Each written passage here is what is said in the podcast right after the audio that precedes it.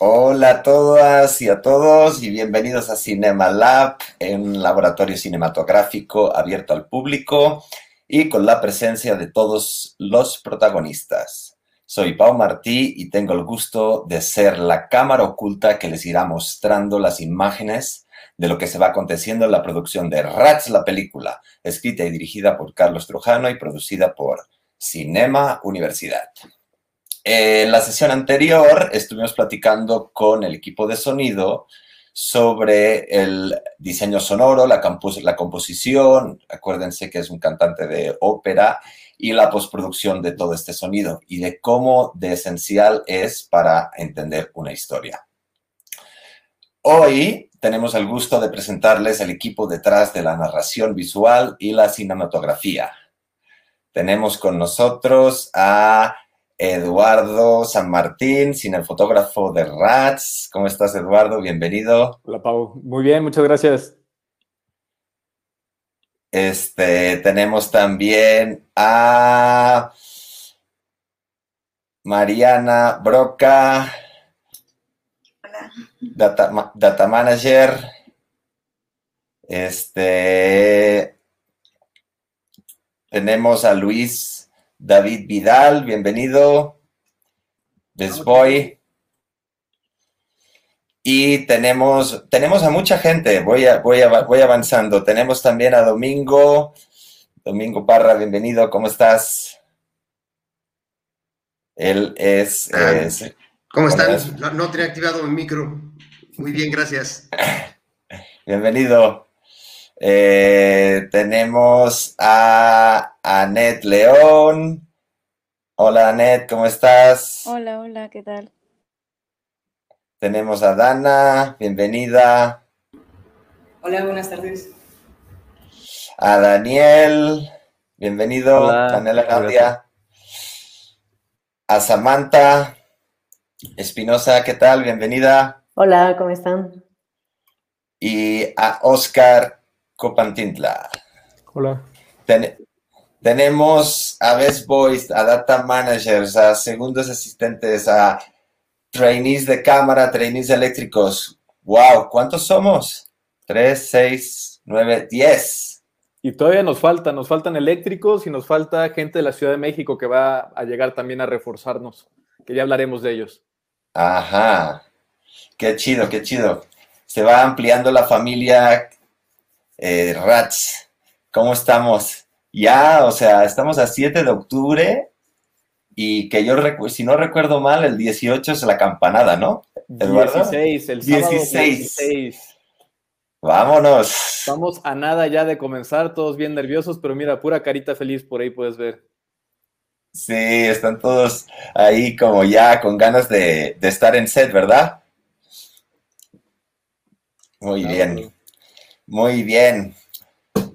Pues vamos a empezar contigo, Eduardo. Eh, mira, eh, se dice, ¿no? Que el director de foto eh, es un pintor de luz, ¿no? Pintar con la luz. Incluso en la escuela, en la escuela lo escuchamos muy a menudo eso también, ¿no? Pues al final pone al servicio del director sus conocimientos técnicos eh, y artísticos para convertir algo que podría ser plantar la cámara, un mero registro, ¿no? En una, esperemos, obra de arte. ¿Qué piensas de, de esta, de esta afirmación, Eduardo? Pues creo que te pusiste muy poético el día de hoy, Pau, y, y me estás poniendo en aprietos, pero, pero sí, al final de cuentas eh, se pinta con luz, de eso, de, eso, de eso se trata lo que estamos haciendo. Eh, básicamente eh, hay un proceso que yo creo que iremos platicando sobre él, sobre ese proceso con, con el director, eh, de la lectura de guion, de entender los referentes, entender qué tiene él en, en su mente, porque creo que una, una de las partes más difíciles de, de, este trabajo que estamos haciendo todos en la película es entender lo que el director se está imaginando, porque cada uno de nosotros imagina algo de alguna forma y nos gusta, pero cuando el director cada vez lo aterriza más, lo aterriza más, lo aterriza más y va utilizando referentes para poder comunicar esas ideas que tiene en la cabeza, es que nosotros vamos eh, entendiendo qué es, qué es lo que realmente quiere y yo me lo imaginaba para allá y resulta que es para allá. Entonces, a partir de ahí, de entender qué es lo que el director está proponiendo y qué quiere hacer, pues ya es que empezamos a hacer la propuesta, la propuesta de cámara, el estilo de la cámara. Hay muchas formas en que la cámara se puede colocar, se puede mover y también eh, la cuestión de la luz. Ah, eh, en este caso, los estilos lumínicos, eh, el estilo de iluminación que vamos a utilizar para la película, pues obviamente deriva de toda esa plática y tiene que ver con esa analogía de pintar con la luz, donde básicamente todo el tiempo vamos a estar pintando con luz, con luz natural, con luz naturalista, con luz un poquito más pictórica, al jugar algo un poquito más con los contrastes de colores y pues, pues básicamente a eso, a eso estamos ahorita desarrollando la propuesta y, eh, las plantillas y todo eso. Estamos ya a muy poco tiempo de empezar, Pau. Oye, qué chido, qué chido. Sí, o sea, ya es la recta final y pues imagino que ya ultimando, ¿no? No sé si nos puedas avanzar algo más de la, narración eh, visual de Rats, o sea, que algo, ¿qué veremos? ¿Qué veremos? ¿Qué veremos? Veremos, veremos cosas muy... Este, bueno, no tengo permitido hablar como a detalle de qué es lo que vamos a ver, sobre todo porque tenemos locaciones muy, muy padres en la película pero no podemos revelarlas justamente porque aunque ya tenemos la autorización y estamos recibiendo el apoyo de mucha gente de instituciones privadas y públicas, aún no podemos revelarlas por con la intención de que no se nos vayan a caer, de que no vaya a suceder algo ahí que esté inesperado o que suscite que alguna locación cancele nuestro permiso, pero vamos a tener, vamos a ver cosas eh, o, espacios muy interesantes de los cuales creo que cualquiera de nosotros se podría sentir orgulloso. Nosotros como producción estamos muy orgullosos de todos ellos. Y en cuanto a la propuesta fotográfica, pues hemos definido un arco, un arco de evolución de la iluminación eh, que va muy pegado a la evolución, al viaje de nuestro personaje, a un descenso que va teniendo nuestro personaje conforme va pasando la historia. Y además, entre que va sucediendo todo ese viaje del personaje de Miguel Ángel, que es nuestro protagonista, eh, pues vamos pasando por otros estados lumínicos, otros espacios que tienen su propia, su propia identidad en tanto a color, en tanto estilo de iluminación y en cuanto a texturas y todo lo que conlleva las seis características morfológicas de, un estilo de iluminación, pues vamos a ir viendo diferentes. Hay, eh, em, podemos, la mayoría de la película va a ser naturalista y nos vamos a pegar a esa, a esa idea, a esa lógica de una fuente de luz eh, que es este, natural y obviamente reforzada por nosotros, pero también vamos a tener ciertos espacios que por la historia, por la narrativa de la historia, vamos a cambiar radicalmente la propuesta y nos vamos a ir a algo pues más pictórico, algo más cuidadito con su contraluz, con su luz principal, con su relleno, un contrastito ahí eh, levesón, Em, a diferencia del naturalista que básicamente eh, no va a haber contraluces, por ejemplo, y, así. Vamos a tener otros estados también dependiendo de la, de la, emoción del personaje y de lo que está viviendo, que con a través de la luz y del color de la luz vamos a reforzar eso que eh, el personaje está experimentando en ese momento. Entonces, creo que de eso de alguna manera les podemos decir que tenemos cuatro estados de luz, cuatro estados lumínicos diferentes que van a suceder durante la película y que con el trabajo de todos los chicos que están, que están aquí eh, conectados y el apoyo también de, de Tama, mencionada Tama, es el gaffer que va a venir de la Ciudad de México, es muy querido aquí en la Ciudad de Puebla. Eh, mucha gente ha tenido clases con él o ha participado o él los ha apoyado en proyectos y en este caso no será no será diferente. Tama va a venir a reforzar nuestro equipo de iluminación y el foquista checo, eh, Sergio, va a venir también a, eh, de la Ciudad de México a apoyarnos desde el área de foco, pues obviamente para estar un poquito más protegidos en ese, en ese elemento tan delicado que es, yo siempre he dicho que el foco es muy poco agraciado en el sentido, el trabajo de foquista, porque nadie se da cuenta cuando lo haces bien hasta que lo haces mal. Y ahí es donde realmente todo el mundo empieza, foco, foco, foco. Pero bueno, vamos a tener el apoyo de ellos. Así es, Pau. Qué chido. Este, cuatro esquemas de luz. Bueno, yo voy, voy anotando en mi libreta todas las informaciones que voy sacando para ir después teniendo claro cómo va a ser. Entonces, pero aquí en el equipo, en, el, en el crew de foto, entonces, ¿cuánta gente son? ¿Quién forma parte del equipo? Porque aquí también hay gente de, de eléctricos, data manager. Claro. Mira, la verdad es que eh, algo interesante es que el equipo de foto es el más pesado, es el más grande que tiene la película. Y básicamente estamos teniendo reuniones con producción. Este sábado tengo una reunión muy fuerte con el equipo de producción en el sentido de que somos muchos y que me están diciendo no pueden ir tantos porque pues hay que, hay que pagar la comida, hay que transportarlos. Entonces vamos a buscar la dinámica para no recortar gente porque pues básicamente los necesito a todos. Son, vamos a tener locaciones muy complicadas en las que eh, Luis David Vidal, cuando fuimos a hacer el scouting técnico, cuatro días súper intensivos de scouting técnico, donde fuimos a conocer las locaciones, fuimos a medir con un, con un flexómetro de 50 metros, medimos todo lo medible y vimos dónde va la planta, dónde va no sé qué y, todo este rollo. Y, y pues básicamente nos dimos cuenta que sí necesitamos el apoyo de todos los chicos porque hay días en estas locaciones complejas que ya las verán cuando vean la película, que vamos a necesitar del equipo de foto, de todo mi equipo, tanto eléctricos como cámara, vamos a ser entre 13 y 14 personas trabajando al mismo tiempo, solo del equipo de foto. Wow, 13, 14. No, no está mal. Eh, eh, sí, pues es que al final sí es como, cada uno tiene su, su tarea, ¿no? Mencionabas a, a Luis, Luis, este, bienvenido. Hola. A ver, a ver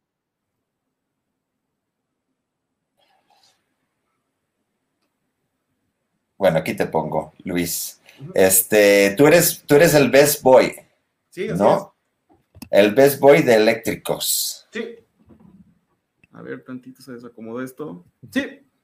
Muy bien. ¿Y qué es esto? ¿Qué es esto de best boy? ¿Qué significa? ¿Eres el, el más chingón de la, de la producción o cómo? No, no, no, no, no, nada de eso.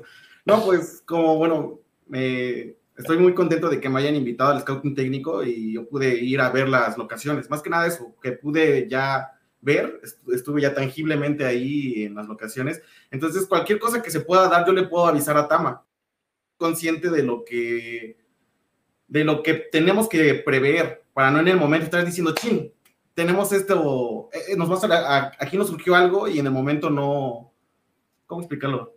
Ah, pues sí, no, no andar corriendo en el momento, vaya, tenerlo ya previsto. Antes de llegar ya a anunciar la Tama, ¿qué, qué cosas nos vamos a enfrentar en la siguiente locación?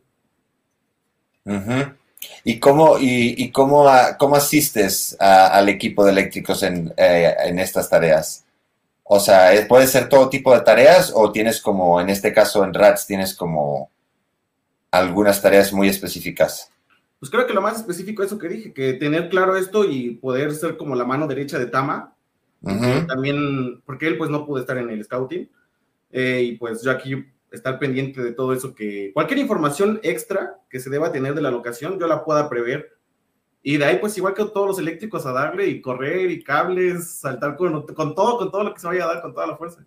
¿Y si tocas luces o está Tama Este, sí, no, los eléctricos, todos nosotros, o sea, somos como, como dice, sí es un equipo grande, pero para todo el armamento que se trae, tal vez somos poquitos. Y que, dime, dime. Este, no, Luis, es como el eléctrico de confianza, o sea, él también monta, baja, sube, desmonta, pero es el que, es el que tiene más información respecto a lo que se va a hacer. Mm. Ok, y de ahí viene el término, tengo entendido, ¿no? De best boy, de como send me your best boy, ¿no? Algo así era. Sí, sí, sí, justo así. Entonces, ¿y qué, qué, retos, qué retos eh, en base a la iluminación que comentaba Eduardo eh, se plantean para RATS? Porque claro, te hablaba de luz natural, ¿no? Entonces, esa es la luz del sol, pero luego pues van a reforzarla. El, reforzar, el reforzarla con HMI de 4, 2500, o sea, y también, por ejemplo, son tanto con la de todas las locaciones que son, tenerlo en mente y que no se nos vaya de ninguna sola antes de, bueno, antes de llegar, tener previsto que se va a ocupar. Y son muchísimas locaciones, por lo que lo más difícil es meterme en la cabeza bien claro todo, todo, todo, todo, todo. Y van a poner esas lonas gigantes o van a correr al ladito de Eduardo, así como protegiéndole a los actores del sol, o como hemos visto en, making of de, de películas todo, todo eso se va a hacer. Todo, Va a ver muy bonito el making of con toda la, tramoya que hay, las luces. Se va a ver hermoso. O sea, el que va a ser el making of tiene mucho material bonito para grabar. O sea que ahí, ahí en la calle de Puebla que esté lleno de camiones de rodaje, ahí van a estar ustedes, ¿no? Para cargar con todo lo que van a traer. Sí. Ex excelente, excelente. Muchas gracias, Luis. Este, vamos a hablar con, eh, con Domingo. ¿Cómo estás? Muy bien, muy bien. Acá ya muy contentos y preparando todo lo necesario también para que pues, estamos en, en pues, una semana básicamente, ¿no? De, de, de, de, empezar y creo que hay todavía muchas cosas que platicar, pero qué bien que ahí vaya fluyendo y está armándose todo el crucito.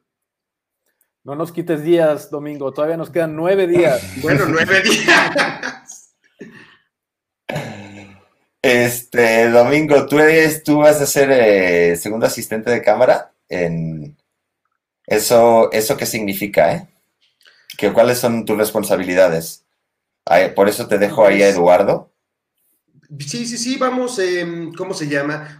Hay como varias así cositas, ¿no? Principalmente como que va ahí conectando un poquito el departamento este, de dirección y también de foto, ¿no? El, igual segundo, eh, AC, pues, se le conoce como auxiliar de cámara o claquetista, principalmente porque una de sus principales funciones como ustedes deben de identificar muy bien, es trabajar con la claqueta, ¿no? Que al final de cuentas, pues básicamente se encarga de, de poder eh, basear todos los datos, ¿no? Que, estén definidos previamente con respecto al, guion técnico y como el script tenga que, que, organizarlos, ¿no? Entonces, la idea es como eh, ir baseando como todos esos datos en la, en la claqueta y operar de alguna manera la misma, ¿no? Ya sea este, alguna requisición especial, ¿no? Este, eh, o pues de manera muy natural, meter el cuadro, ¿no? Poder hacer el clack y este, salir de cuadro pues, lo antes posible para poder estar al pendiente, justamente con el First AC, este, de alguna manera eh, eh, agilizar un poquito como todo este trabajo también de, cámara, ¿no? Entonces, de alguna manera, la idea es que el First AC va teniendo ciertas necesidades, dependiendo el rodaje y evidentemente dependiendo el tipo de producción, que en este eh, caso se está haciendo creo que de lo más profesional y riguroso con respecto a los estatutos, ¿no? De que podrían existir en el, en el, mundo de la cinematografía, pues más o menos este, llega a cambiar un poquito, pero de manera general, digamos que posiblemente el First DC tenga ciertas necesidades, ya sea de óptica, de filtraje, de limpieza, este, de organización, de lo que vaya haciendo. Entonces, también se va encargando de aliviar la carga con el First DC para que él pueda estar muy concentrado Normalmente el First AC, como se convierte en focus puller, agarra y, y, y, y a veces como que deja como el, el segundo asistente vaya eh, encargándose un poco más de cámara. Hay quien en alguno, eh, como primer asistente, prefiere hacer todo el montaje de la óptica, hacer como eh, todo el trabajo de cámara y prefiere como que nada más se le estén, digamos, como dando los suministros necesarios, ¿verdad? Para poder andar haciendo como su trabajo. Y es algo que se tendrá que dialogar, ¿no? Justo platicaba con Lalo, como ya después pues para poder tener un, un, mensaje muy claro entre todas y todos de cuál va a ser el flujo de trabajo, ¿no? Porque principalmente creo que en este rollo se trata mucho también de comunicación y que a través de esa comunicación podamos entendernos bien desde la parte eh, previa para que el rodaje todo fluya. A lo mejor el primer día o hasta el segundo de repente se va uno acomodando, pero pues básicamente va fluyendo de esa manera, ¿no? Y son principalmente como esas cosas. Hay como un par de eh, acciones como muy generales, pero también que podría ser llenar todo el tema de los reportes de cámara este, y poder pues estar eh, eh, pues compartiendo, digamos, al final del día esa información con los departamentos que fuesen necesarios y pues em, eh, poder encargarse de todas las cosas que, que, deberían de estar listas, ¿no? Básicamente en el orden, en la carga y descarga de tarjetas, poderlas identificar, llevarlas en, eh, con el DIT, ¿no? O en el caso de que eh, no estoy seguro si tenemos DIT, pero a lo mejor ¿Sí? posiblemente, este, ah, sí, ¿verdad? Sí, aquí la tenemos. Ah, exactamente, pues con el DIT para que Mariana. Entregar. Ah, ah, bueno, con Mariana, que también nos vamos a ver justo al rato para hacer unas pruebas de carga y descarga justamente de material y que chequemos el tiempo y entonces estar como organizando eso muy bien para que no haya haber pues ningún problema, justo como en el tema como de lo que era el loader en su momento, ¿no? Que básicamente pues es un, una cosa bien importante el llevar y poder resguardar ese material junto con el el departamento de, de, de, Mariana para que podamos asegurarnos de que todo esté perfectamente tres mil veces respaldado y que todas las tarjetas que yo vaya quitando y metiendo de cámara, pues efectivamente sean tarjetas que ya estén vacías, perfectamente bien respaldadas y que yo pueda asegurarme de que las tarjetas que todavía no estén llegando seguras a su destino, ¿no? Entonces, como que también tiene una conexión ahí con el departamento este, eh, de DIT y básicamente a lo mejor de alguna manera pues sería este, el poder trabajar con las marcas, ¿no? Justamente de repente cuando, dependiendo la escena, mucho movimiento, mucho cambio de foco, este, posiblemente lleguen a tener como que ciertas condiciones, ¿no? De, de, de, decir, ¿sabes qué? Es importante que el actor, la actriz se pueda parar en esta posición, ¿no? En determinada dirección, que ve para allá, que llegue de este punto hasta este punto, porque si no a nosotros nos va a cambiar la composición, nos va a cambiar este, el punto al que debería de estar enfocando, esas cositas, de repente, pues básicamente nos encargamos de poder estar midiendo esas distancias, generar las marcas con los hay algunos eh, marcadores, digamos, con colores ya definidos, o posiblemente alguien tenga alguno ya, ¿no? De repente llega este, cualquier eh, eh, parte del reparto y dice, oye, ¿sabes qué? El verde, yo trabajo con el verde. ¿No? Y entonces no sé para qué otra cosa lo puedes hacer, pero a mí todas mis marcas me las dejas en verde y entonces ya justamente pues vas trabajando como de alguna manera como sus cartas, este, sus marcas, ¿no? O los T-marks principalmente o lo, que, o, de, o lo que se necesite con respecto a ese personaje, todo en verde porque él ya se acostumbró así, ¿no? O se, se, organizará. Te digo, es mucho creo como de dialogar, porque puede llegar a variar este, un poquito dependiendo del tipo de, de producción y la gente que, que, esté chambeando, ¿no? Y mucho cuando hay gente que no ha trabajado previamente eh, juntos, pues creo que es importante eso, nada más generar un diálogo porque también dependiendo de qué tan extenso es el departamento, que tenemos un departamento, como ven, bastante amplio por acá, este, pues bueno, también hay chance de delegar otro tipo de responsabilidades y compartir esa, esa, eh, esas acciones, ¿no? De repente dice, oye, ¿sabes qué? Mejor a lo mejor este, algún train puede apoyar con los, con los reportes de cámara, va, ¿no? Y entonces él ya con toda la calma que se vaya haciendo los reportes, igual le descargamos una aplicación que lo vaya haciendo electrónicamente y todo el mundo lo tiene en sus correos al fin del día, ¿no? Sé, o sea, podría ser eh, un poquito más eh, alivianada justamente como la carga de trabajo y entonces creo que eso es lo que iremos todavía o vamos justamente platicando este, y dialogando para que todo el mundo sepa qué es lo que hacer y todo lo que cada quien espera de otro lado, ¿no? Igual si de repente el First DC llega y, y está esperando que yo cambie la óptica y yo digo, pues eso, yo, no, yo normalmente no, no, no lo estoy haciendo y él dice, ¿qué onda? Y este, este güey no va a cambiar la óptica o qué rollo, ¿no? O más bien, oye, ¿sabes qué? No, yo cambio todo y tú nada más encárgate de proveerme, órale, va, ¿no? Entonces, esas, afinar esos detallitos este, para que fluya muy bien el trabajo en el, en el, en el, en el set, ¿no? Y, básicamente podamos ir lo más eh, rápido posible para que pues aprovechemos todo el tiempo, porque en este tipo de rodajes ahora sí que tiempo es mucho dinero, ¿verdad? Y, este, y, el dinero es lo que más tenemos que aprovechar, ¿no? Entonces, que podamos extender a tantas manos eh, nuestro, nuestras responsabilidades, siempre nos da mayor chance de movernos más rápido y de aprovechar el tiempo en el rodaje para apoyar a la producción con ese tema. Muchas gracias, Domingo. No, sí, pues al final es como ir afinando, ir puliendo ese, ese diamante en bruto, ¿no? Y ir encontrando cada uno su espacio y qué me toca y qué no me toca dentro de mi cargo, ¿no? Y es correcto. Y así, pues, eh, lo que decías, ¿no? Pasándole este, las tarjetas, ¿no? Como lo más sagrado a Mariana, ¿no? Para que haga ese backup que siempre, siempre es eh, eh, indispensable, ¿no? Eh, hacer y a veces por triplicado, ¿no?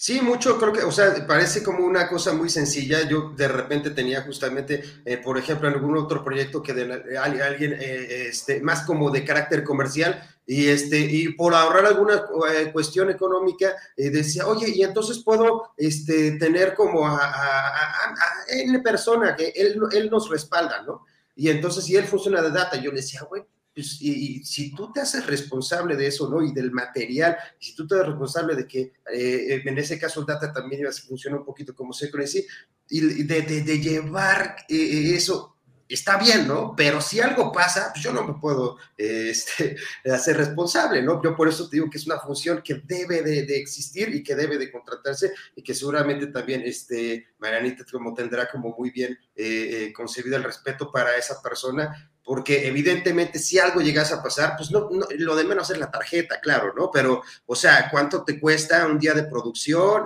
¿Cuánto fue de la locación, de la renta del equipo, de todos los sueldos del personal, del llamado de los actores y de las actrices? El de, o sea, no es que se haya perdido una tarjeta, se pierde una cosa impresionante, o que no se respaldó bien, o que, ay, ya la formaté, pero no había respaldo, no, pero, no, o sea, tiene que ser militarizadamente organizado para que todo funcione correctamente y, no vaya a, existir ningún contratiempo.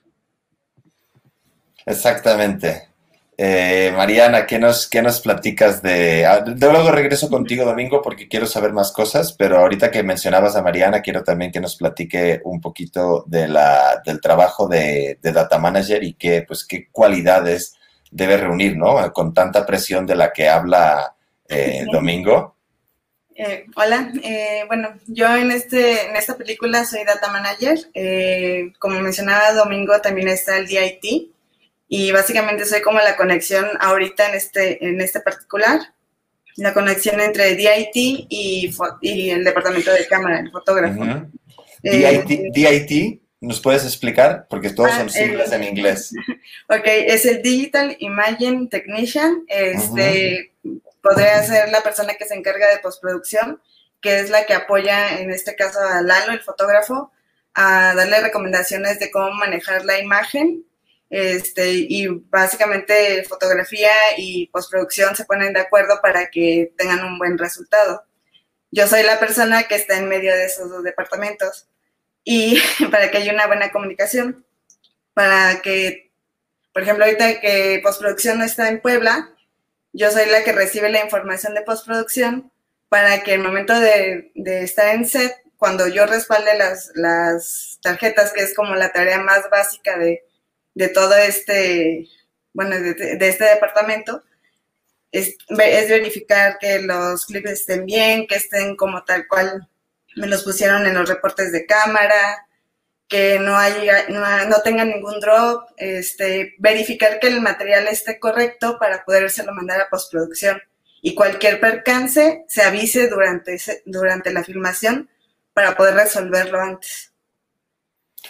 Aquí dicen, Jackie, que es de valente ser data manager, ¿no? ¿Qué tipo de, qué tipo de percances son los más habituales? No me lee la tarjeta, este, se me cayó el disco duro al agua. Eh, eh, ¿cómo, porque, ¿qué trabajan? ¿Con discos duros de estos así, uno apilado o las cajas de estas que vas, que vas como poniendo? Pues depende de la cámara y depende de cómo, ahora sí, cómo en producción se vio como que era lo mejor para la película. Este, pues sí, son discos duros que no son como los que normalmente tenemos en casa, que son pequeñitos y para información más pequeña, porque ahorita vamos a estar trabajando con una cámara más grande, ¿no? Este, las cosas que pudieran suceder durante la filmación podría ser eso.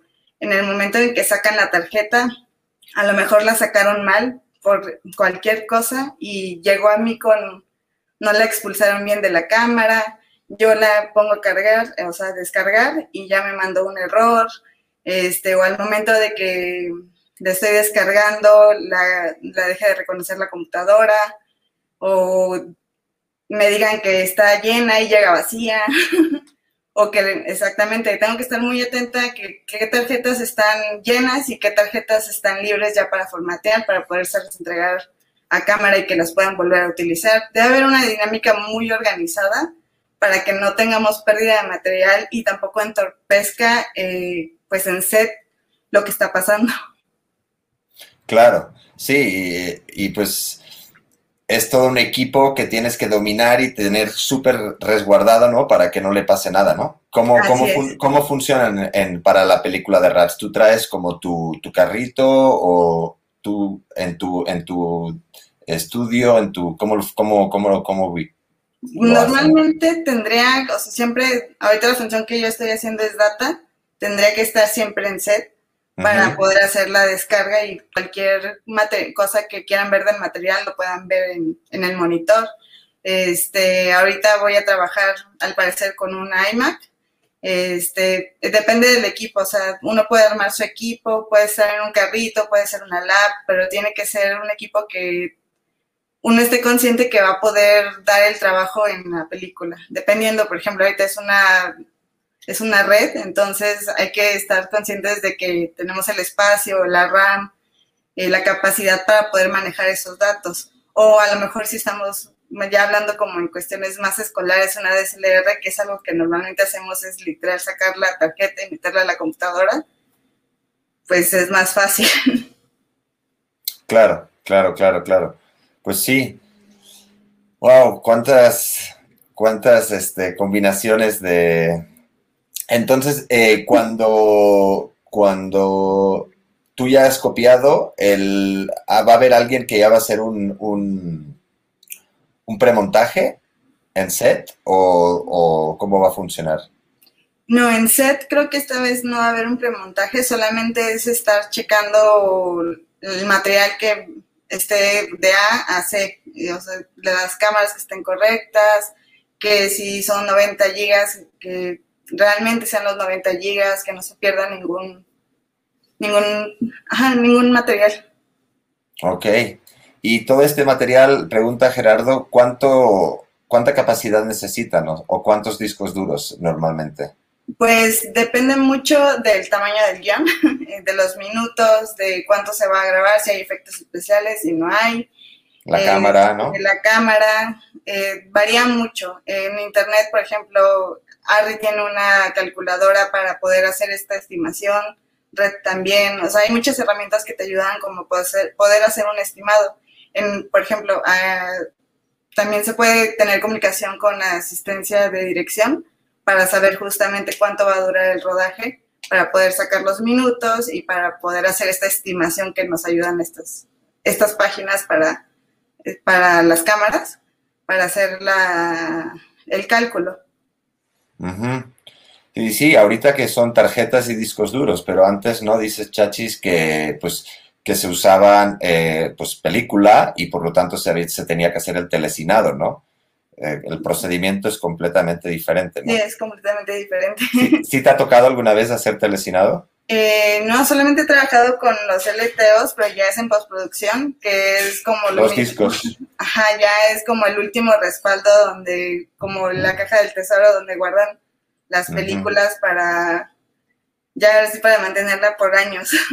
Exacto, sí, eh, y las, exacto, todas las librerías de las, de las televisoras funcionan con, con con LTOs, ¿no? Con cintas que incluso hay un robot, ¿no? Que, las, que te busca el archivo, ¿no? Y te busca la cinta correspondiente. Sí, son una especie de servidores, pero eso ya es completamente técnico, otro mundo. Exacto, exacto. Muy bien, muy bien, este, Mariana. Algo muy interesante que, dijiste, Pau, perdón que, interrumpa. Todo bien. ¿cómo, cómo todos los procesos tienen que ir embonando y encajando. Y creo que esa es una de las cosas más complejas con las que nos estamos enfrentando ahorita, desde, todos los, desde todas las áreas, desde el área de, iluminación, que ahorita vas a platicar con ellos, este, de la lámpara necesita el tripié que tiene el tornillo, que tiene la clavija, que la clavija la extensión, que la extensión llega a la planta de luz y la planta de luz, etcétera. Igual aquí todo lo que tiene que ver con cámara y todo el proceso todas las piezas tienen que embonar y tenemos que encontrar la forma en que embonen y también eh, todo el proceso de postproducción tiene que estar bien claro, bien trabajado con, en este caso, nuestros amigos de postproducción, que ya tocará hablar con ellos, que son los de Cine al Norte. Nos han apoyado muchísimo en toda la información y la capacitación que requiere eh, eh, Mariana y que de, los, y de los elementos que necesitamos comprar, como los discos duros y todo eso, hemos recibido mucho apoyo por parte de ellos para poder pues, estar en sintonía y que todo fluya lo mejor posible exactamente. Y de hecho, eh, Alan hace un rato preguntaba que si todos están asistiendo en cada locación o se van a ir dividiendo. dividiendo. Durante el rodaje, ahorita a los scouting técnicos solamente fue eh, Luis David, pero en el rodaje eh, nos vamos a ir dividiendo con los chicos que vas a hablar ahorita, que son los trainees de iluminación, nos vamos a ir dividiendo ahí. Hay chicos de iluminación que van una semana, luego otra semana no, otra semana sí, otra semana no, y hay otros que van de refuerzo a los momentos y a, las, a los días más complejos, es cuando nos van a apoyar a participar ahí. Por ejemplo, ahorita eh, está Daniel, está por, aquí también anda, anda Dana. Dana Dana, espérame tantito, ver, Dana, Anet y, Daniel van a ser eh, el mismo puesto y ellos se van a ir eh, rolando según las semanas eh, el puesto de trainee de cámara. Entonces no sé si quieras platicar con ellos un poquito sobre eso. Exacto, o sea, Anet se van a ir rotando, son tres trainees, ¿no? y sí, sobre todo también es saber ¿no? Como en, en, una de las primeras sesiones estuvimos platicando que había la convocatoria, entonces ustedes aplicaron, ¿no? Para trainees y ¡boom! Están dentro. ¿Cómo, cómo, o sea, es su primera vez? Este, ¿qué, ¿Qué hace un trainee de cámara? Tengo muchas dudas al respecto. A ver si me pueden ayudar. ¿Quién quiere empezar? Pues, pues si quieren yo. Dana, vas. Pues así, como efectivamente nosotros vamos como trainees de cámara, eh, nosotros vamos a ir apoyando al, a Domingo, eh, ya sea haciendo los reportes de cámara, la claqueta, o que si hay algún equipo que se haya olvidado, pues hay que ir por él, este, más que nada también para agilizar el, el rodaje, ¿no? Porque pues sabemos que es, es un lapso largo de horas de estar trabajando y pues yo creo que también cualquier, este, pues el tiempo es muy valioso, ¿no? Entonces, pues sí, a pesar de que vamos este, como practicantes o trainees, pues yo creo que el tiempo es valioso y pues hay que estar a las vivas en todo momento. Entonces, pues sí, yo creo que los tres estamos muy emocionados por, pues, por participar. Este, y pues sí, no sé, bueno, no digo tanto para que también puedan hablar este, tanto Daniel como, como Anet. Sí, platícanos un poquito también, Daniel y Anet, o Daniel. Eh, pues Digo, contestando un poquito lo anterior, sí, por ejemplo, es, es, la primera vez que estoy como dentro del segundo asistente de cámara, que evidentemente, o sea, estamos apoyando a Domingo, o sea, no somos como tal el segundo asistente, pero pues estamos ahí para, para relajar un poquito esa carga de trabajo que ya tiene Domingo. Y, y este, y, creo que es un, una oportunidad muy padre, o sea, este, tenemos esta chance de, de aprender todo a, o sea, muy directo, o sea, todo desde set. Eh, y como trainees, pues a pesar de que estamos aprendiendo, pues sí, o sea, sí planeamos echarle muchas ganas, porque sí es un rodaje muy pesado. Este, por ejemplo, a mí me toca, me toca mucho, sí, no, no quiero hablar de lo que me está, por, me está viendo Lalo, pero sí, o sea, a mí me toca, por ejemplo, todo en la semana es casi toda la madrugada entonces, eso va a ser todo un show, tratar de llegar al rodaje y directo a la costumbre de que a mí me va a tocar como la desvelada y ver qué onda con eso, pero creo que es una oportunidad muy, muy, muy chida y, pues aquí estamos dispuestos, a darlo todo. Que, perdón, antes de que pasemos con Anet, Daniel, además de estar en segundo asistente de cámara, bueno, en, en trainee de cámara, que apoyará a segundo asistente de cámara ya primero, eh, está desarrollando también otra actividad que es la de previsualización 3D.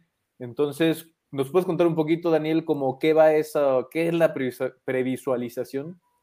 Ah, ok. este, sí, eh, bueno, pues esto es como dentro de la pre, eh, usando software, que en mi caso yo uso CineTracer, que es un programa que curiosamente se compra como videojuego. Este, eh, pues me han pedido, o sea, que, yo les recree de alguna manera eh, ciertos sets que son importantes para ellos. Se recree con, o sea, con actores, luces, cámaras, y eso ayuda mucho a, desde antes de rodar, tener una, una idea, o sea, ya no tan general, de lo que va a ser a la hora de, de grabar la imagen. Entonces, mm, ayuda mucho a crear mucha seguridad, o sea, para, el fotógrafo, ayuda a que, a que el director pueda tener una idea de lo que, o sea, de, qué, de qué es lo que se va a lograr con estas dos mentes. Eh, y ayuda mucho a que en pleno rodaje no estemos como improvisando tanto.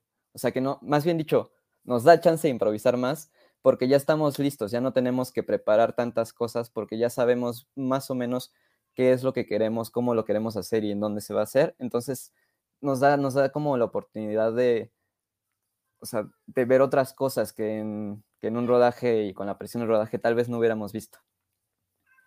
Bien dicho ahí. Y algo también muy interesante que además de esa previsualización que nos sirve para poder improvisar más e ir más seguros, también las previsualizaciones que está haciendo Daniel han sido fundamentales para la solicitud de permisos en ciertas locaciones que a veces la gente cuando le dices voy a grabar una película no entienden qué es lo que vas a hacer ni qué tanto vas a invadir el espacio.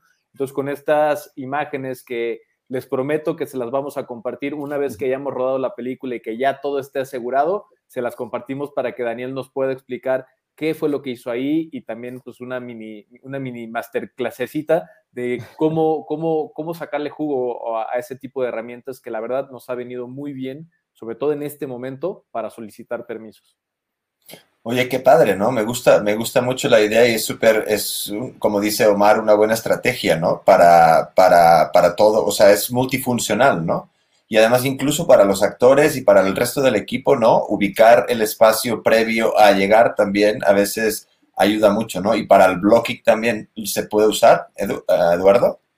Totalmente. Ok, ¿y qué programa usas? Eh, eh, se llama Cine Tracer, es un programa que fue desarrollado por un fotógrafo de Estados Unidos que anda mucho en el medio de lo digital. Y es es muy, parecido a un videojuego. O sea, tiene, tiene una forma de usarse muy como de un videojuego, pero, o sea, está hecho por un, por, un fotógrafo, entonces todas las cosas este, tienen cierto, cierto, pues, ciertas ramas de la vida real. Entonces sí, o sea, sí es relativamente sencillo de usar y, bastante, pues sí te acerca bastante a lo que, a que llegas a lograr. También, este, digo, es importante también mencionar que no, no solo es un programa, porque sí, a veces requiero de tener como de plantillas de cámara, plantillas de iluminación, que vienen siendo como de shot designer, por ejemplo. Entonces, sí llega a ser como medio una combinación, pero sí, básicamente es un software que se usa como un videojuego. Bueno, muy bien. Entonces, este, platicaremos contigo más adelante para que nos, para ampliar toda esa parte y que les podamos también compartir las previsualizaciones. ¿Sale? Pero también quiero, gracias por compartir, este, también quiero escuchar eh, lo que nos cuenta Anet. Eh, sí, yo en este momento me estoy compartiendo un poquito con producción. Entonces, eh, la verdad está padre porque lo que ahora nos toca hacer un poco es cuidar a la gente con la que estamos trabajando, tanto en policías COVID como en foto, ¿no? Entonces, a veces estamos corriendo, moviendo las cosas, subiendo las cosas, bajándolas y pues no pasa, ¿no? De que a lo mejor no tomas, pues obviamente es más difícil tomar la distancia, pero sí, por ejemplo, tener presente el gel, el cubrebocas, incluso en algún momento llegar a, cambiarlos, este, para no tener el mismo cubrebocas todos los días y así, es como buscar que también todos estemos pues bien, ¿no? Para continuar, porque ya sabemos que pues esto es de que no se puede dejar un día y hay que seguirlo avanzando. Y pues igual como decía Dana, es nuestro trabajo es agilizar lo que más se pueda para avanzar e ir a otra locación, porque ciertamente están apretados los días para que dé más tiempo y siempre sabemos que aunque sea una hora específica, siempre pasa el que algo, algo, algo se presente para que, no sé, pongamos un poquito más de nuestra atención, ¿no? Entonces yo creo que nuestro trabajo es ayudar a Domingo, ayudar a a todos en, para facilitar el trabajo más que nada y pues para cuidarnos también.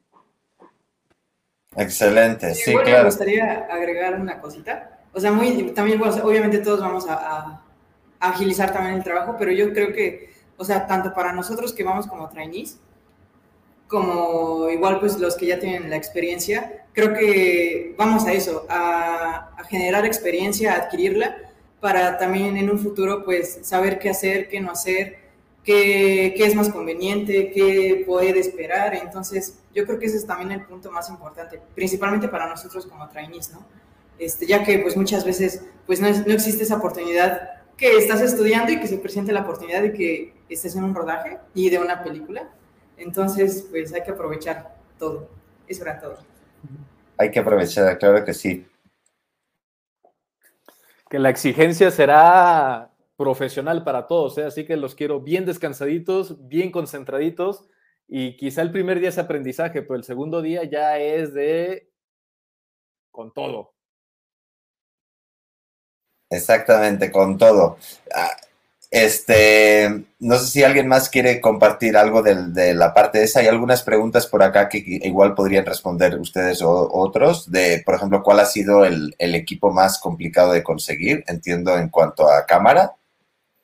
Pues que puede ser, fíjate que lo, complicado de conseguir, evidentemente, evidentemente ha sido poder conjuntar eh, los elementos para los em, elementos técnicos pero creo que lo más difícil de conseguir ha sido las personas, las personas que tengan la capacidad, que tengan la voluntad y que entiendan también qué tipo de película es en la cual pues no tenemos el presupuesto estándar de un proyecto cinematográfico en México que anda entre 20 y 25 millones de pesos. Aquí tenemos lo que ellos normalmente pagan de IVA, que son 3 milloncitos, que es el, el apoyo de Focine que está público, y que para la película, para la producción, pues es mucho menos, son 2 millones 200, los cuales se están repartiendo en todos los elementos que necesitan y esta peli es bastante grande, es bastante ambiciosa y la verdad es que todo el equipo que está involucrado, mm, la mayoría lo están haciendo por gusto, por amor de hacer una película, por seguir a Trujano, por hacer una película en cinema, por hacer una película con nosotros, colaborar, porque eh, pues el presupuesto es muy pequeñito y se necesita un montón de gente.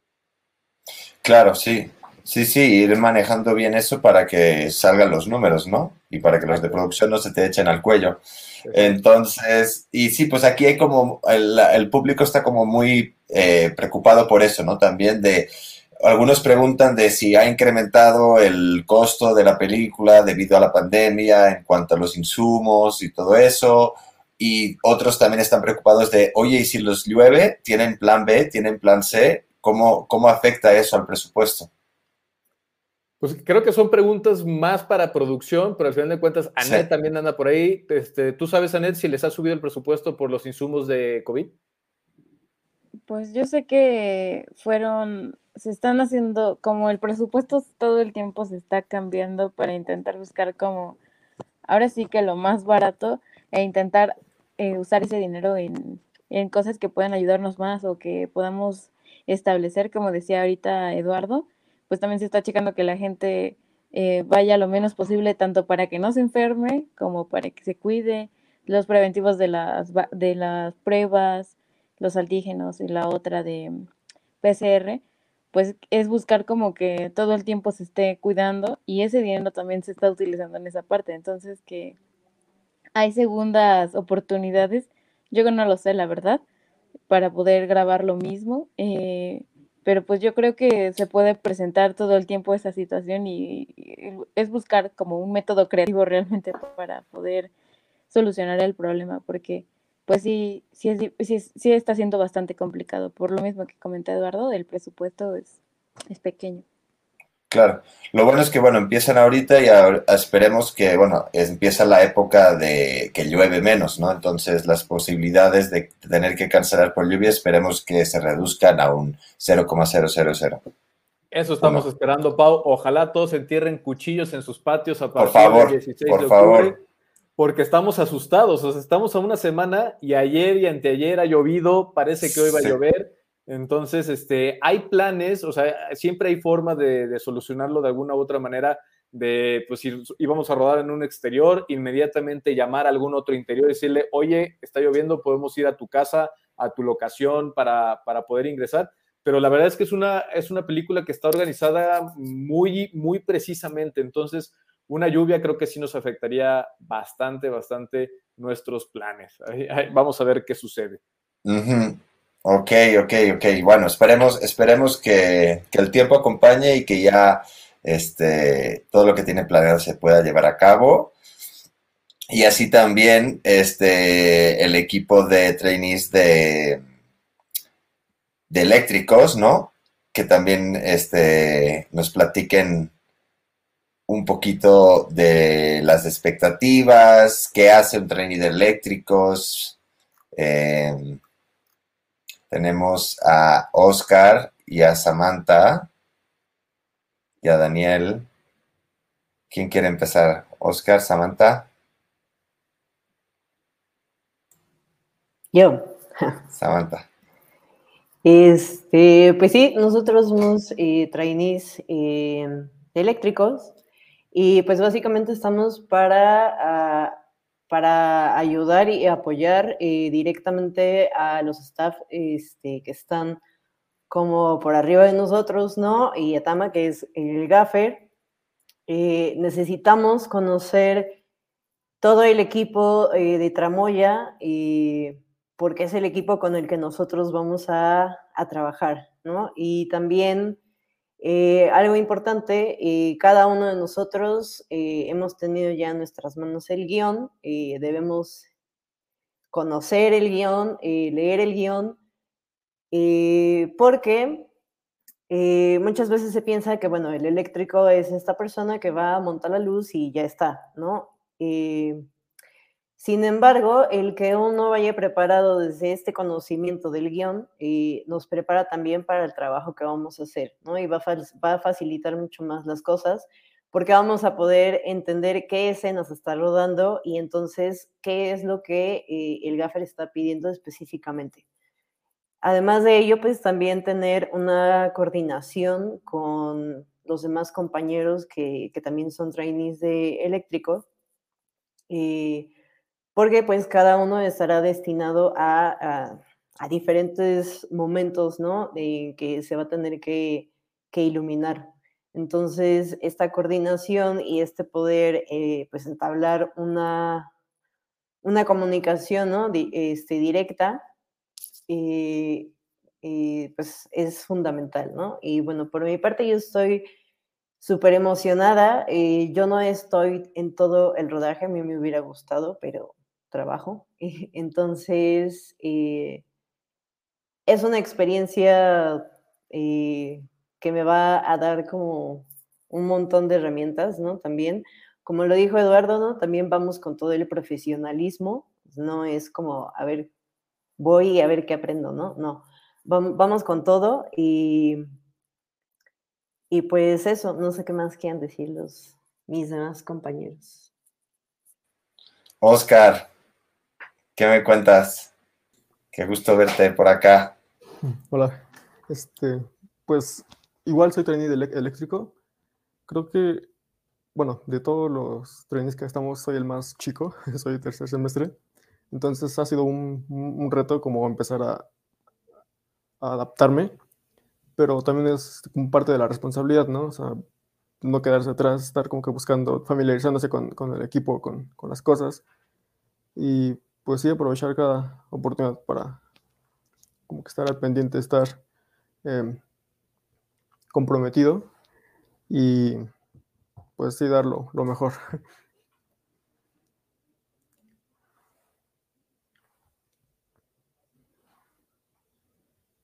Aquí les confieso, eh, es alumno mío en la asignatura de fotografía y el otro día hicimos una sesión en el, en el set de cinema eh, de foto y pues no veas, o sea, estaba emocionadísimo porque estuvo llevando todo la, que el, el Century, los focos, ya traía sus guantes, o sea, súper puesto. Entonces aquí yo lo único que puedo decir por la experiencia es que tienen un, un, un Best Boy también aquí, ¿eh? Un futuro Best Boy. Gracias. Súper, súper. Este, no sé, eh, ¿tienes algo, eh, ¿quieres compartir algo más, Oscar? De, tus expectativas, este, ¿vas a estar toda la película? No, estoy solamente 12 días. este, creo que también es una, un trabajo de muy, desgastante, por así decirlo, porque tienes que estar cargando, moviendo, este, estar al pendiente de todo lo que, lo que pasa. En caso de que se llegue a mover una cosa mal, avisar, ¿no? Para que no vaya a afectar. Este, pero igual estoy muy emocionado. Qué chido, qué chido. Bueno, me da mucho gusto. Eh, Luis. Ah, bueno, pues creo que nada más agregando en cuanto a, a esto, pues que también estoy muy contento y ya estoy muy ansioso en, en llegar a que llegue el día de rodaje y poder estar ahí corriendo ahí con todo el equipo y más que nada, pues antes creo que vamos a tener una pequeña práctica entre todos porque no nos hemos podido ver todos.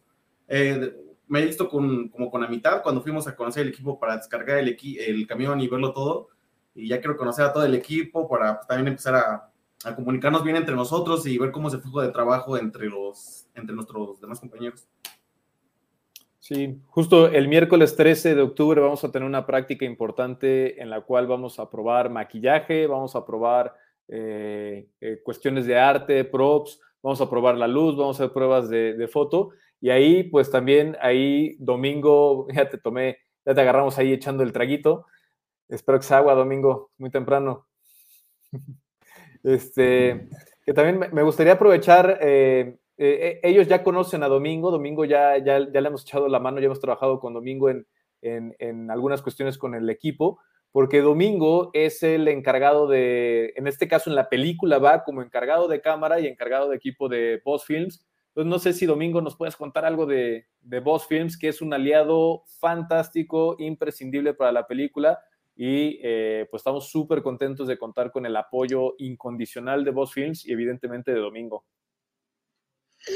No, pues muchísimas gracias. Nosotros también súper contentos, al contrario de, de poder estar en, en, este proyectazo, ¿no? Que es, es bien padre porque eh, yo que eh, como encuentro gente de todos lados, ¿no? Y entonces eso me gusta un montón de diferentes espacios, este, eh, escuelas, momentos en la vida, y entonces se me hace un, un proyecto súper chido porque es muy holístico, ¿no?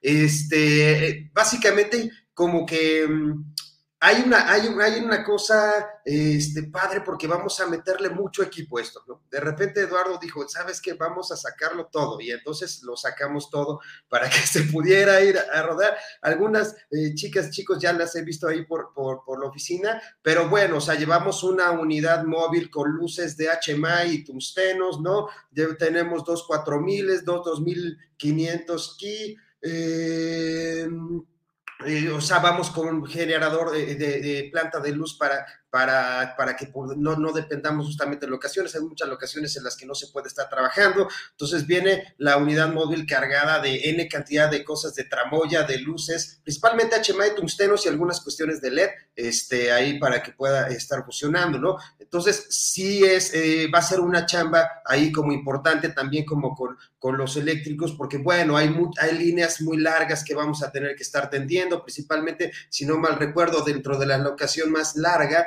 este, se tienen ahí algo así como 100 metros, ¿no? Que se va a estar como tendiendo de la planta de luz al punto en donde se puede tener acceso a, a, a, a empezar a montar. Entonces, claro, se van a tirar muchas líneas, se va a trabajar también con mucho cuidado, ¿no? Porque es mucha eh, corriente a 220 que se va a estar como eh, utilizando ahí con el amperaje. Tenemos una persona igual como ahí de Boss Films que va a estar eh, como eh, Jenny Operator, ¿no?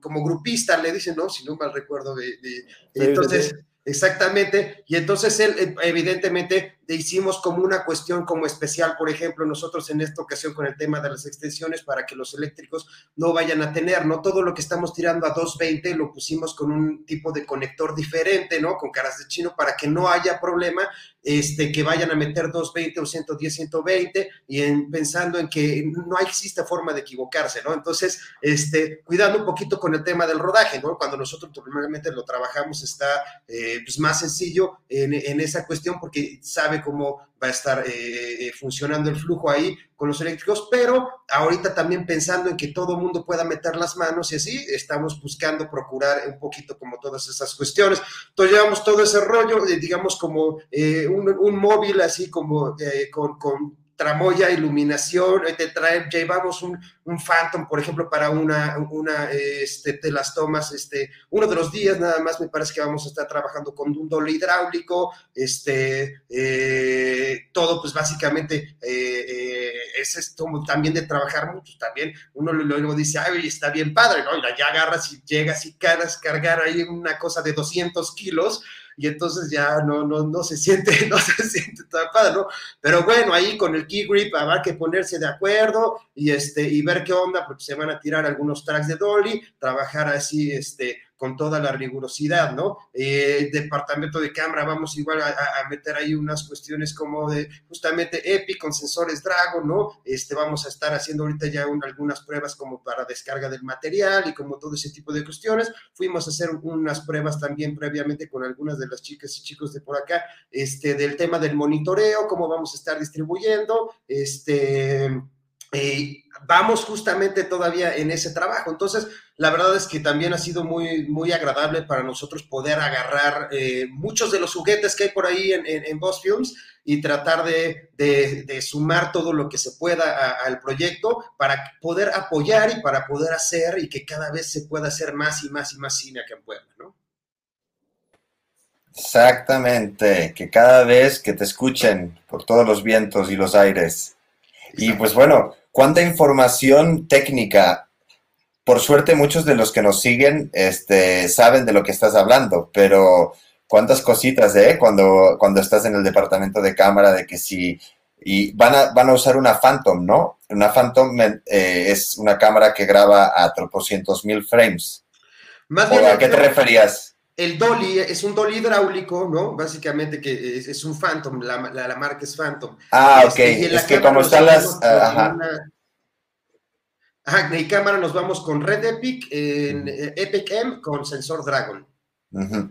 Perfecto. No, y estaba confundiéndome con las Flex, con, este, con las que graban a 10.000, a 20.000 frames por segundo. ¿Cómo se llaman estas? Phantom. Phantom Flex, ¿no? También. Ajá. Ok, ok, ok.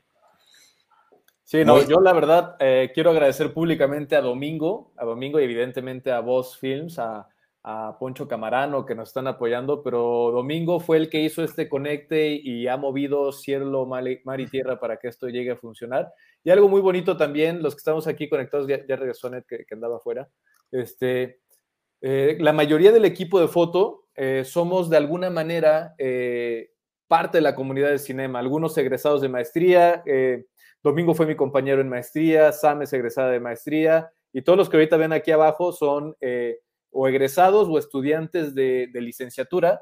Mariana es la única que viene de la otra escuela, de la OPAEP, que también se está sumando a, hacer equipo con nosotros, pero creo que este equipo de fotos está en su mayoría eh, armado por gente de cinema, que también nos falta Manu Manito, que no pudo conectarse hoy, también Beni, Galicia, que es, parte de nuestro equipo que no se pudo conectar, a los que les mandamos un saludo bien grande a todos ellos, que nos estaremos viendo las caras durante 25 días seguidos, 12 horas al día y bajo en momentos de muchísimo, muchísimo estrés.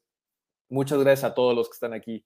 De una vez aprovecho para agradecerles su compromiso al proyecto y a, a la foto del proyecto. Lo mejor. Se ven muy emocionados, como dice Chachis. Este, y se ven un equipo padrísimo. Yo creo que va a salir aquí una ópera prima que va a volar por todo. Mis, mejores, mis mejores deseos. Estamos seguros que sí, no solo por, la, por, por, el equipo de foto, que es maravilloso y yo creo que es el mejor de todos, pero todo el equipo de la película es impresionante. Ya hablaron con los de arte, ya hablaron con los de producción, no se pudo hablar con sonido directo, pero también están súper chidos. Y la verdad es que todo mundo está dando lo máximo para que esta película salga. Y la verdad es que Carlos Trujano como director, al final de cuentas, no solamente es el director de una historia que se cuenta, sino es el director de un equipo y comanda un equipo completo para llegar a conseguir lo mejor que podemos dar todos nosotros. Y eso es algo muy chido que no nos deja conformarnos con nada. Todo el tiempo está ahí duro y duro y duro que lo mejor, lo mejor, no chafemos, no chafemos.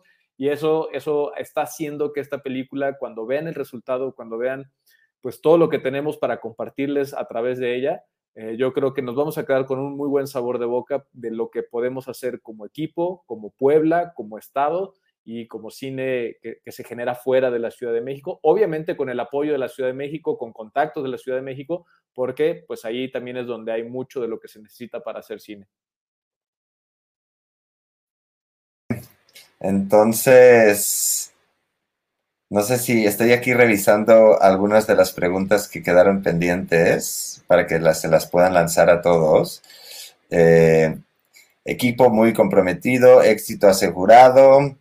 También este, alguien recomendaba que usaran faja a los eléctricos. Oscar, Por favor, todos con Oscar, fajita, ¿eh? te faltó la fajita en la práctica, pero ya la próxima.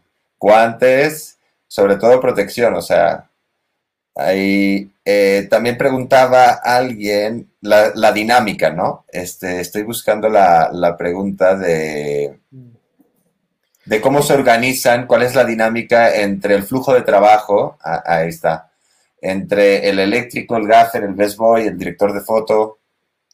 Pues mira, curi- curiosa, bu- buena pregunta. José Cortázar es parte también del equipo de producción de la peli. Él está, me parece que en el equipo COVID, en la organización del equipo COVID. Y pues es un, es un gran chico, un gran elemento que también está aportando muchísimo al desarrollo y a la organización de la película. Y pues el flujo de trabajo es básicamente yo como director de fotografía, que junto con el director planeamos lo que queremos hacer yo lo que hago es materializar, traducir esas ideas que él tiene de que mira, la luz tiene que ser de esta forma, tiene que darnos la sensación de esto. Este es el momento en el cual el personaje se encuentra en su mejor, eh, en, su momento más alto de, emocional y este es el momento en el que se encuentra lo más sumido en su propia, eh, en su propia personalidad y lo que le ha ido sucediendo.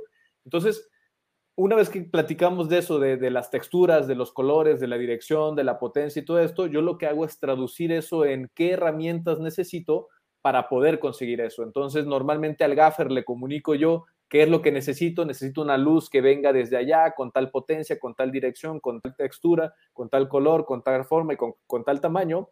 Y él ya a su vez coordina su equipo, que son todos los chicos que estás viendo aquí, que son eléctricos o que son eh, el best boy o que son este, los trainees eléctricos, ellos son los que ya ejecutan técnicamente él. Voy, por un tripié, lo coloco en su lugar, pongo una línea, monto la luz, conecto todo, despejo y lanzo la luz. Y una vez que la luz ya está lanzada y más o menos dirigida como yo la necesito, ya con el gaffer me voy comunicando de, mira, está muy fuerte, está muy dura, suavízala tantito, dirígela tantito para la izquierda, para la derecha, arriba, abajo, y pues básicamente es eso. Entonces, lo que vamos a hacer este miércoles 13 de octubre, que además que son las pruebas de, de maquillaje, las pruebas de sangre, las pruebas de las ratas también las vamos a ver, vamos a hacer pruebas con elementos y props, también vamos a hacer una dinámica en la cual los chicos prácticamente los voy a así como en las películas salen los bootcamps, estos campos de entrenamiento militares, así los voy a poner a saquen todo, monten todo, desmonten todo, montenlo otra vez, montenlo para la izquierda, montenlo para la derecha, porque necesitan estar súper ágiles para que en el rodaje no sean cuatro personas montando un tripié con una luz, sino que más bien cada quien ya tenga una, una actividad. Tú montas el tripié, tú montas la línea, tú traes la lámpara, tú la conectas, tú traes los sandbags y entre todos montamos eso lo más rápido posible. Esa, es la idea y a eso queremos llegar. Exactamente. Y de hecho eso responde, creo, un poquito la pregunta de Julio de, de, si deben conocer el equipo. Entonces, la respuesta es sí, van a conocer el equipo y además lo van a montar y desmontar hasta que se acuerden de cómo va y lo puedan hacer así con los ojos cerrados. Exacto. Y que no, además de... es nuestra chamba como eléctricos también eh, mantener la seguridad dentro del set, ¿no? En cuanto a la colocación correcta, ¿no? De, del equipo tanto que no exista algún accidente por no colocar bien alguna lámpara, ¿no? O algún tripié o lo que sea, este, ¿no? Y que, pues eso, la buena seguridad. Sí. Básico, ¿eh? Básico, importantísimo. La, el montaje no solamente es rápido y efectivo, sino también tiene que ser seguro para todos. Exactamente, y hemos visto en platos de televisión, ¿no? Como que a veces caen focos y pues, es delicado porque son equipos pesados y además caros, ¿no? Y deja tú, que no haya un cristiano abajo de la lámpara porque si no, no sale más caro todavía. Ah, no, claro, eso, eso obviamente, sí, sí. Y, y pues sí, ahorita que lo mencionas, Asael está muy preocupado por si te enfermas. Muchas gracias, Asael. Como decías por ahí, esperemos que no pase, pero que no pase con ninguno de nosotros, porque al final de cuentas, a ver, Exactamente. todos somos reemplazables. Si yo me enfermo, el operador de cámara subirá un puesto. Espero que el operador de cámara no esté escuchando. Es que, por cierto, por cierto, hablando del operador de cámara, falta Luis Mauleón, que es operador Exacto. de cámara, iba a estar aquí también, pero eh, tuvo rodaje el día de hoy y no pudo acompañarnos. Y estamos muy contentos de que él sea el responsable de operar y va a ser los ojos del director y los ojos eh, mis ojos a través de la cámara de cómo se va a contar la historia. Entonces, eh, pues sí, siempre habrá alguien, siempre lo más importante de todo esto es que todos estén muy bien informados de qué se está haciendo, porque si de pronto el gaffer no puede llegar, eh, Luis, Luis David Vidal, él tiene que tomar el mando. Si de pronto Sam no llega, pues Copantitla tiene que tomar su lugar. Si de pronto Domingo no llega, están Anet, Daniel y Daniela para cubrirlos. O sea, siempre tiene que haber alguien que sepa lo que están haciendo todos los demás porque la película no se puede eh, detener por nada del mundo. Incluso si el director se, enferma, el, script, el asistente de dirección o el mismo fotógrafo tienen que continuar dirigiendo la película o traemos otro director. Exacto. Y, pues eh, suplirnos en los momentos en los que no podemos llegar y también eso nos pone las pilas, ¿no? De alguna manera a realizar esa chamba que quizá es la que estamos ansiando hacer, ¿no? Y trabajando para llegar a ser, pues, jefe de eléctricos, director de foto o lo que sea del, rodaje, ¿no? Exactamente, exactamente. Aquí una pregunta, ya que te tengo en el micro, más este, que quedaba pendiente de, de que iba para ti, Eduardo, de, de cómo eliges a, los colaboradores, pero creo que ya más o menos respondiste un poquito eso, ¿no? Un poquito, pero creo, que la, la, pregunta tiene ahí una, una palabra que es triquiñosa o que es medio, medio peligrosa porque dice qué consideraciones personales, no profesionales. Entonces, las profesionales, yo sí voy a hablar de las dos, las profesionales son las que cada uno, los que están aquí, es porque he visto que en clase o en proyectos en los que hemos compartido, he visto que se desempeñan de una forma correcta profesionalmente, que son profesionales, llegan puntuales, llegan con todas las ganas, llegan con el equipo puesto, eh, eh, aguantan el ritmo de rodaje, terminando el rodaje, terminan de levantar todo de forma correcta y, eh, y, cerramos el rodaje. Entonces, la verdad es que todos ellos tienen toda mi confianza. Ahora, en cuanto a lo personal, creo que también es algo muy importante porque al final de cuentas tiene que haber una conexión entre ellos y nosotros. Si, si yo no les caigo bien, si ellos no me caen bien, si vemos que somos personalidades que no son compatibles, pues podrá ser el mejor gaffer del mundo, pero la verdad yo prefiero trabajar con alguien que me respete y que yo lo respete a él para poder eh, desarrollar un proyecto. Y creo que la verdad todos los chicos que están aquí, ah, siento, no sé cómo les caiga yo, pero por lo menos a mí me cae muy bien y tengo también un profundo respeto por todos ellos. Eh, algunos son chicos estudiantes, otros son colegas, compañeros como Domingo este, y, y el Tama y el Foquista pero al final de cuentas creo que tiene que haber esa conexión. Para encontrar foquista también como experiencia fue un reto. Estuve hablando como con 25 foquistas, todos súper profesionales, todos súper lindos, los vas conociendo, chicos y chicas muy amables, pero todo mundo tiene rodajes. La neta, es súper interesante cómo ahorita, a pesar de la pandemia,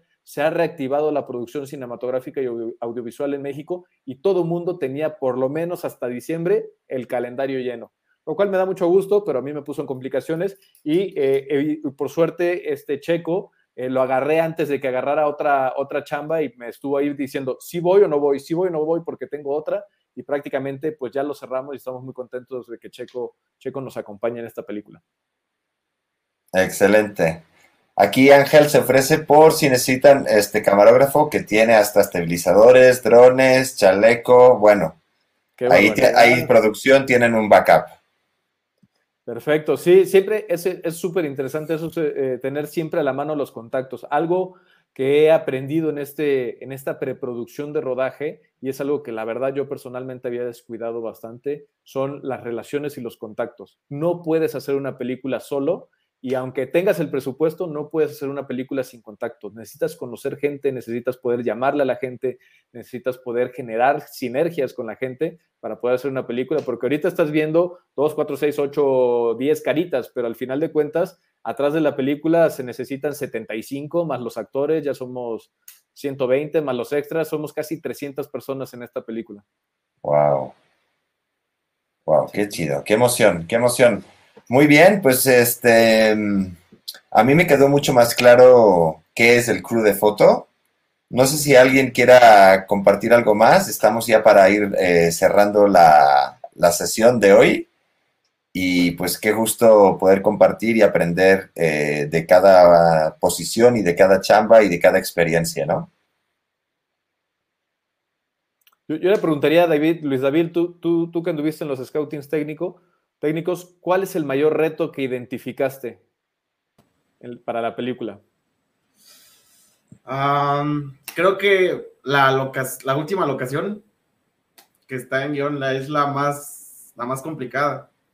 La, que necesitamos 105 metros de extensión para poder llegar a poner la luz donde tiene que ponerse, ¿no? 105 metros y tener mucho cuidado con las paredes, de no mancharlas y ser muy cuidadosos en el lugar. El suelo también es súper delicado. Sí, estamos en locaciones muy delicadas, eso también tenemos que trabajar los, eh, los compañeros del equipo de foto de una forma muy ordenada, eh, muy cuidadosa, porque todas las locaciones en las que vamos a entrar, pues tienen que merecen todo nuestro respeto, desde la tiendita, ay, ya dije una locación, hasta la más grandota. Esa la tenía yo anotada, la, de la tiendita. Ah, bueno, la tiendita, bueno, el cuarto de Angie, una habitación, ¿ya la tenías? No, esa no, a ver. Ah, bueno, ya tienes ahora una habitación, el cuarto de Angie, una tiendita y algunas otras por ahí, pero eh, todas merecen todo nuestro respeto porque son personas que están confiando en nosotros, que nos están permitiendo entrar a sus espacios de trabajo, a sus casas, para poder contar nuestra historia, nuestra ficción y pues obviamente todos, tanto los trainees de cámara como los, los asistentes de cámara como los eléctricos, pues a cuidar el espacio, a comportarnos, a, a, evitar que, esto sea un desmadre porque somos tantas personas en un espacio tan pequeño que fácilmente se puede desbordar. Pues que esperemos que no se desborde ni por el agua ni por, ni por el show que vayan montando en cada locación. Y, pues bueno, vamos a ir cerrando. Si alguien del público eh, tiene algo más, están todos muy agradecidos por la plática. Eh, yo también me siento muy agradecido por que hayan venido a este espacio que vamos a seguir cada jueves y pues muy agradecidos también que la comunidad pues vaya ampliándose cada vez más, vayamos conociendo todas las caras de, del equipo atrás de Rats y pues ya este la, el próximo jueves ya estaremos a dos días. Eh, la idea es que tendremos seguramente a los aliados de la película, ya les avanzaremos más vía redes sociales y todas las sinergias y los puentes que se han creado con estos aliados. Y pues nos pueden eh, retomar en, eh, a partir de la una del jueves que viene en Facebook Live y en la página web, en Opera Prima. Y pues nada, muchos éxitos. Que les vaya bien esta última semana. por poco que podamos, también ya les puedo medio avanzar que intentaremos ir al rodaje a verles. No los vamos a molestar, solo vamos a hacer este, un directo desde allí para que nuestros, este, nuestro querido público pueda ver también cómo es todo esto, todo esto que hemos dicho en palabras, ¿no? Cómo, cómo se especifica, cómo es esa, esa Phantom. Yo voy a ir a la Phantom, Domingo. O sea, ya avísame cuándo es y en qué locación, porque ahí voy a ver la Phantom. Ahí te vamos a pasear. Perfecto, ahí me, exacto, ahí me suben y desde ahí hago el directo, ¿sale? Muy bien, pues gracias, gracias Lalo, este, Dana, Luis, Oscar, Sam, Daniel, Domingo, Mariana, Net. Gracias por todo, que estén bien y hasta la próxima. Gracias a todos los que nos han seguido y aquí finalizamos. Gracias a todos, chicos, atentos, ¿eh? A ver, un segundito. Ajá.